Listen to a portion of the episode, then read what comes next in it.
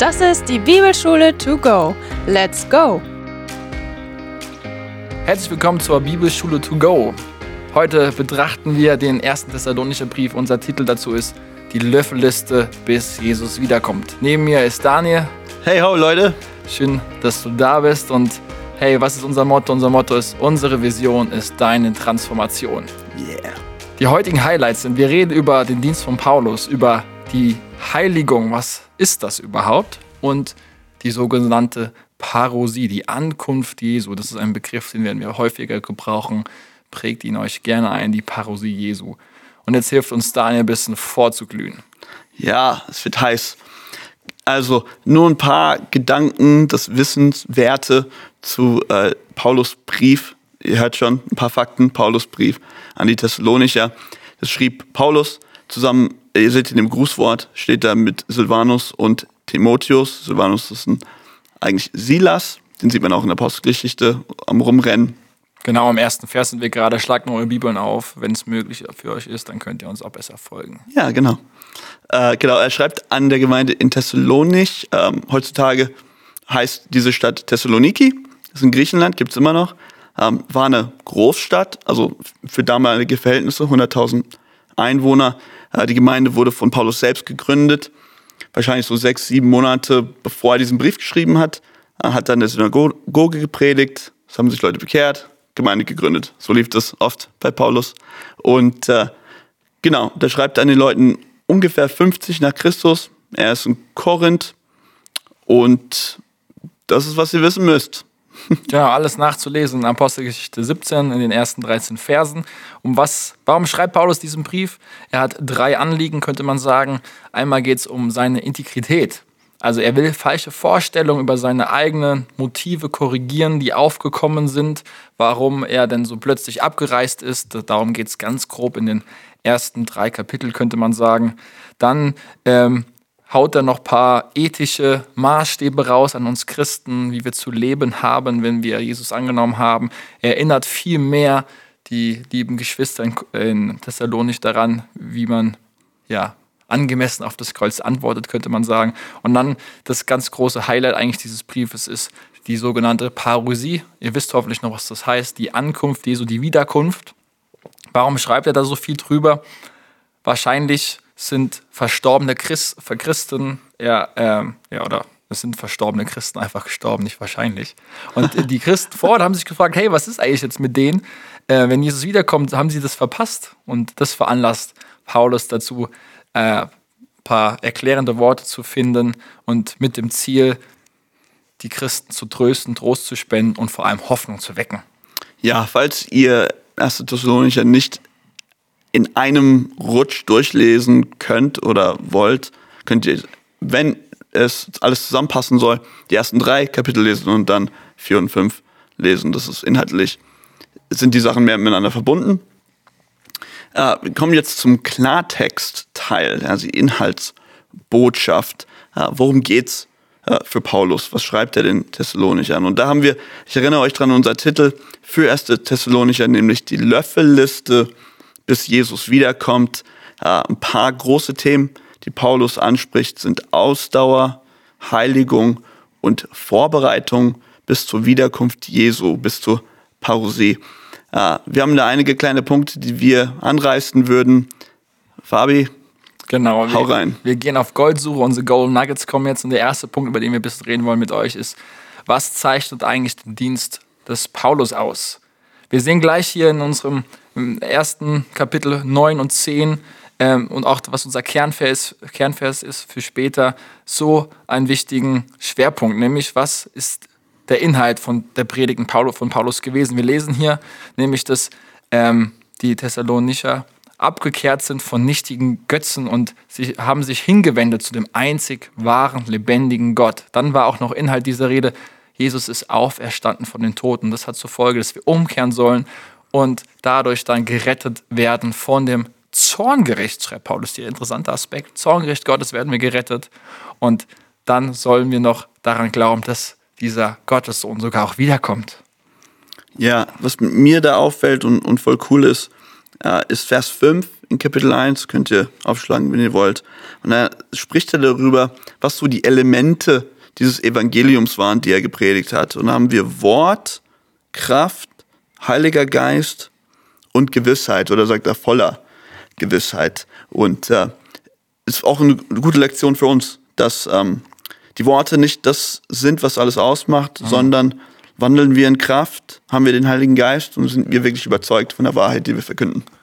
Ja, und vor allem, hey, es geht nicht um Redekunst oder Dinge, wie, wie wir sie präsentieren letztlich, sondern die Kraft, die rettet, die liegt in diesem Inhalt von dem Evangelium. Ja. Das ist darin begründet. Und dieser Dienst der Verkündigung von äh, Paulus, der wurde dann auch durch Zeichen und Wunder begleitet. Und das ist das Wunderschöne, das wir hier sehen.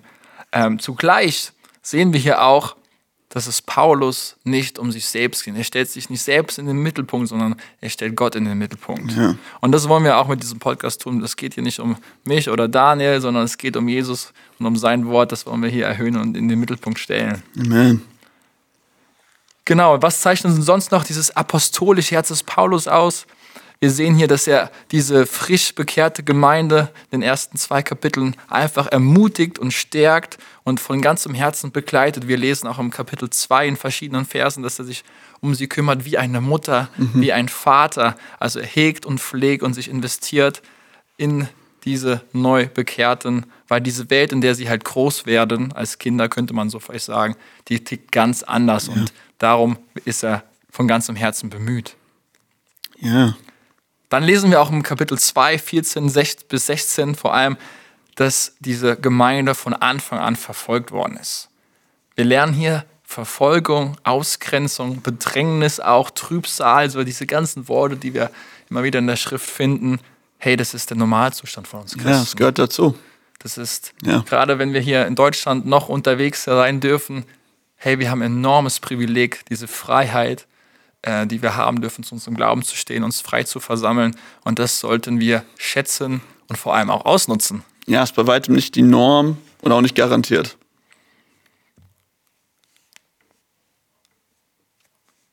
Man könnte noch so viel mehr sagen gell? über Verfolgung. Mir fällt spontan noch wieder der, die, äh, der Weltverfolgungsindex von Open Doors ein, in dem immer wieder ja, berichtet wird, dass glaube ich, dieses Jahr über 100 Millionen Christen mhm.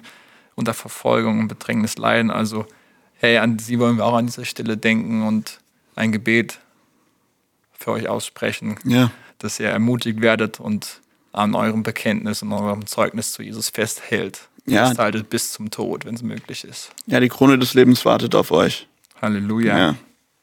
So, jetzt kommen wir schon zum nächsten Thema, zu unserem nächsten Goal Nugget und das ist das Thema Heiligung. Ja. Das verflechtet Paulus Richtung Mitte, Ende immer wieder in den Brief hinein. Wir haben vor allem Passagen ab Kapitel 5, 12 bis 22 und im vierten Kapitel einiges, was wir noch wiederfinden. Heiligung, was bedeutet das eigentlich?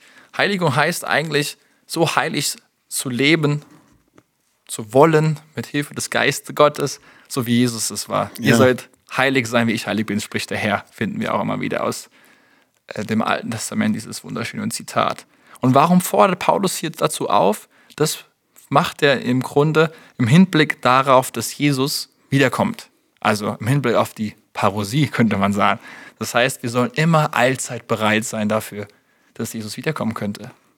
Ja, wir sollen irgendwie so nah an der Vollkommenheit sein wie möglich, wenn er wiederkommt. Das ist total spannend.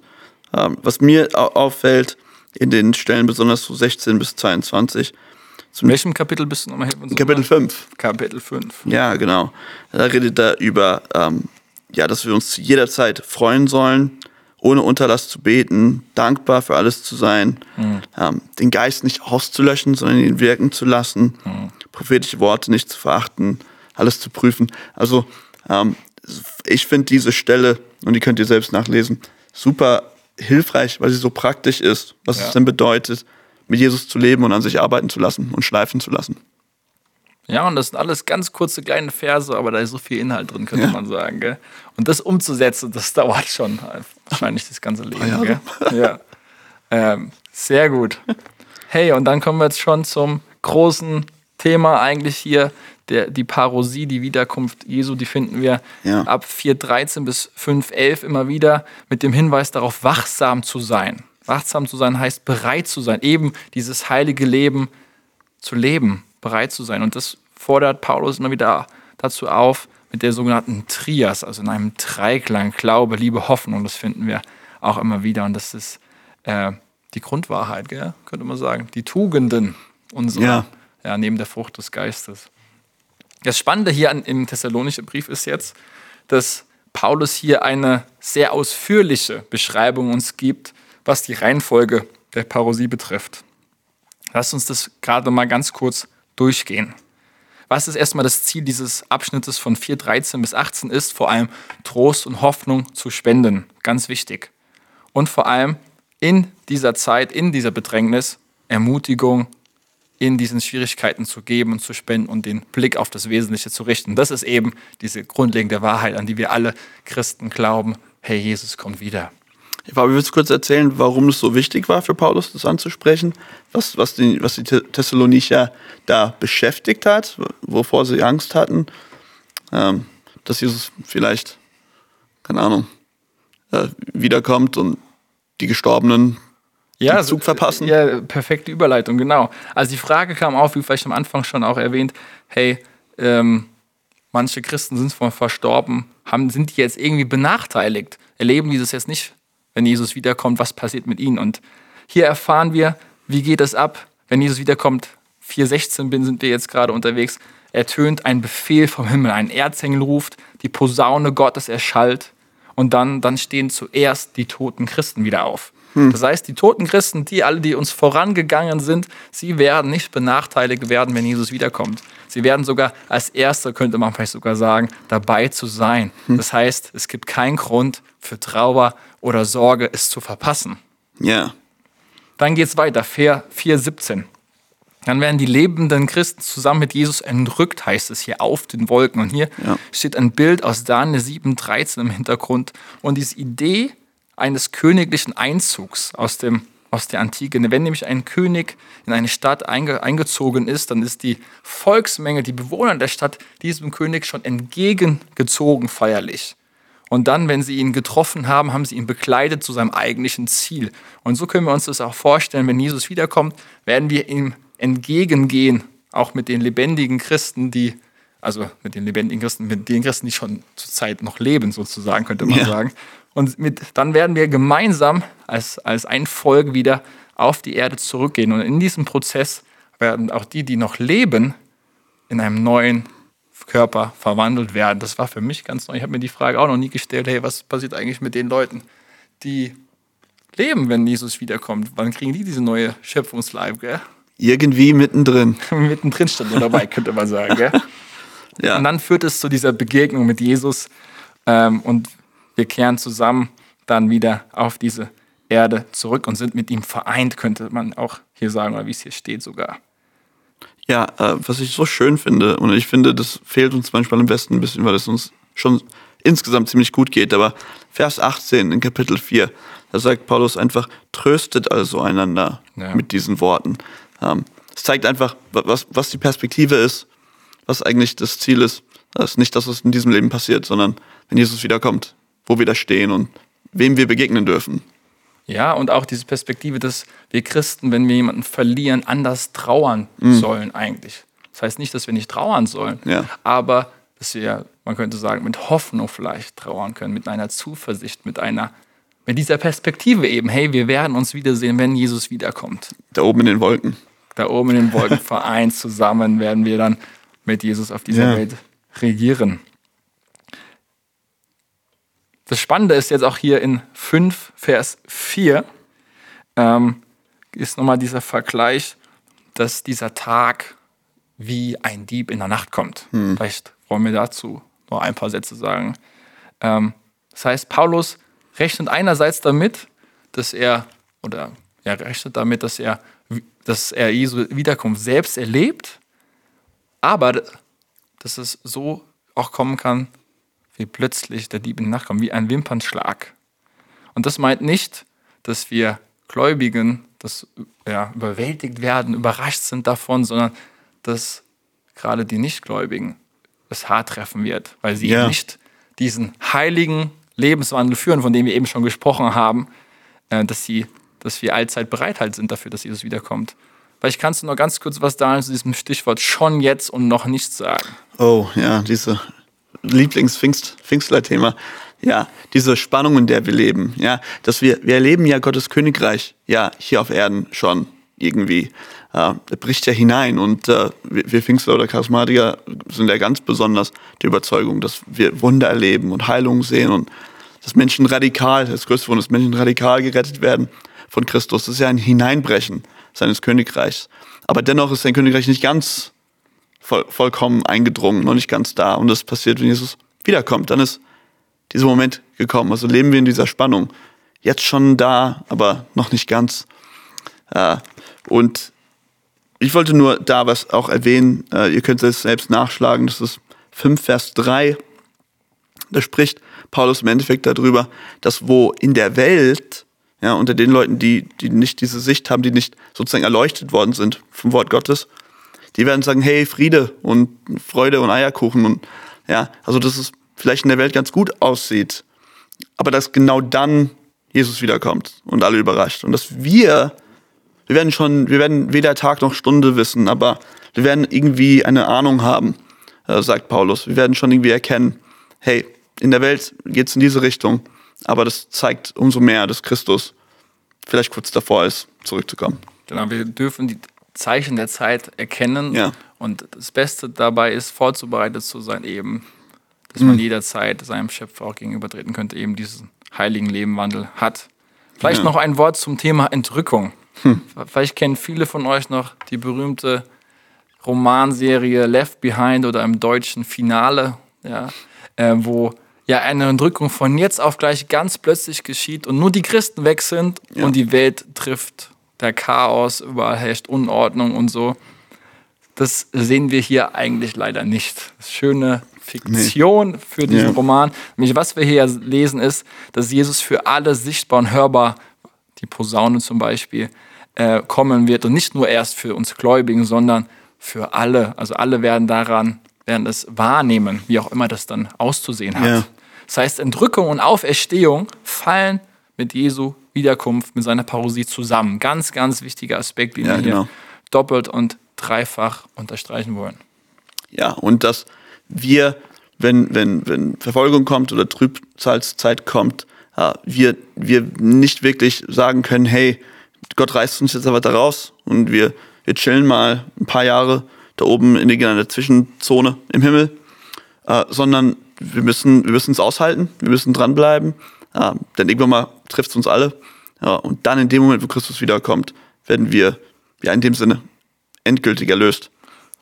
Und da fällt mir gerade noch gerade vor Augen oder fällt mir noch ein, die, die Situation der Thessalonicher an sich, sie waren ja eben in dieser Bedrängnis, in dieser schweren Verfolgung und da dich den Blick zu verlieren, hey, Jesus kommt wieder und ähm, wir werden dann noch im zweiten Teil vom Thessalonicher noch ein bisschen tiefer einsteigen, dann Ja. eine kleine, kleine Werbeblock für die nächste Ja, Podcast-Folge. da wird's heiß.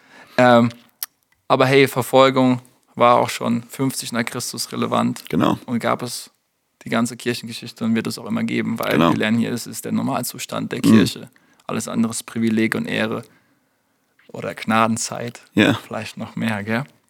Hey, lasst uns weitergehen Richtung Brille. Wir wollen euch die Brille aufsetzen, Ja. ähm, euch ein paar Tipps und Tricks mit auf den Weg geben für praktisch diesen ähm, Brief zu lesen. Und Daniel bringt uns den Kernvers für Thessalonicher ein bisschen näher. Ja, genau. Das ist natürlich für 1. Thessalonicher ein bisschen einfacher als für andere Bücher, weil die schön kurz ist. Äh, ich lese hier einfach mal ab. Ihr könnt es aufschlagen, wenn ihr könnt. 1. Thessalonicher Kapitel 1, Verse 9 und 10. Da steht, überall redet man davon. Ich, ich will nur vorab sagen, ihr werdet erkennen, dass wirklich das ganze Buch irgendwie in diesen zwei Versen zusammengefasst ist. Deswegen Kernvers, gell? Also checkt mal ab, überall, ich lese es ja ab Vers 9, überall redet man davon, was für eine Wirkung unser Besuch bei euch gehabt hat. Die Leute erzählen, wie ihr euch von den Götzen abgewandt und dem lebendigen und wahren Gott zugewandt habt und ihm zu dienen, um ihm zu dienen. Und auf seinen Sohn zu warten, der vom Himmel zurückkommen wird, auf Jesus, den er von den Toten auferweckt hat und der uns vor dem kommenden Gericht rettet. Ja, das ist unser Kernvers. Wir wollen zu dem nächsten Teil schon mal springen. Das sind die Tipps zum Selbstlesen, worauf zu achten ist oder wie man das angehen kann. Ja, lass mich vielleicht ganz kurz noch einen Satz zu dem Kernvers sagen. Oh ja. Hey Leute, das ist so ein Gewinn, wenn wir anfangen, diesen Kernvers auswendig zu lernen. Wenn ihr anfangt, ihn betend zu betrachten, zu meditieren und immer wieder euch in Geist und Seele zurückführt und ja, wie ein Wiederkäuer zu sein, könnte man sagen, immer wieder auf dieser Wahrheit rumkaut und sie neu verinnerlicht. Ich habe auch äh, in meiner Bibelschulzeit viele, viele Verse auswendig lernen dürfen. Ich profitiere bis heute davon immer wieder. Und der Geist Gottes benutzt es auch in verschiedensten Gesprächen, äh, sei es in der Gemeinde oder auch Ja. außerhalb. Also Leute, Riesenwerbung dafür. Lernt Bibelverse auswendig. Ja, voll gut. Genau. Also erster Tipp zum Selbstlesen. Äh, ja, auf jeden Fall in diesem Fall von 1. Thessalonicher, weil das Buch kurz genug ist. Man kann das Ding wirklich an einem Stück lesen. Und äh, ich finde es hilfreich, es an einem Stück zu lesen, so seine kleinen äh, vielleicht Notizen hinzuzufügen und dann danach, einen Tag später, keine Ahnung, es herunterzubrechen und kleinere Abschnitte zu lesen. Ja, dann wirklich, ja, jede Bibel hat ja eine Unterteilung mit Überschriften und so, dann nur diese Abschnitte zu lesen und sie im Großen und Ganzen zu betrachten. Ähm, ich glaube, ihr werdet merken, dass man so viel davon gewinnt und so viel daraus ziehen kann, das ganze Bild im Kopf zu haben, während man kleinere Abschnitte liest. Ja, voll. Äh, Es kommt viel, viel mehr hervor. Da gibt es ja auch Streitigkeiten unter uns Christen, soll man lieber viel lesen oder wenig. Anti Wright gibt da den Vergleich zwischen Bier trinken und Wein. Wein ist mehr die Genießer, kleine Portionen oder Bier trinken macht man ja eher ein bisschen mehr, und, um das große Ganze zu haben. Und wir empfehlen euch hier, macht mal beides. Ja?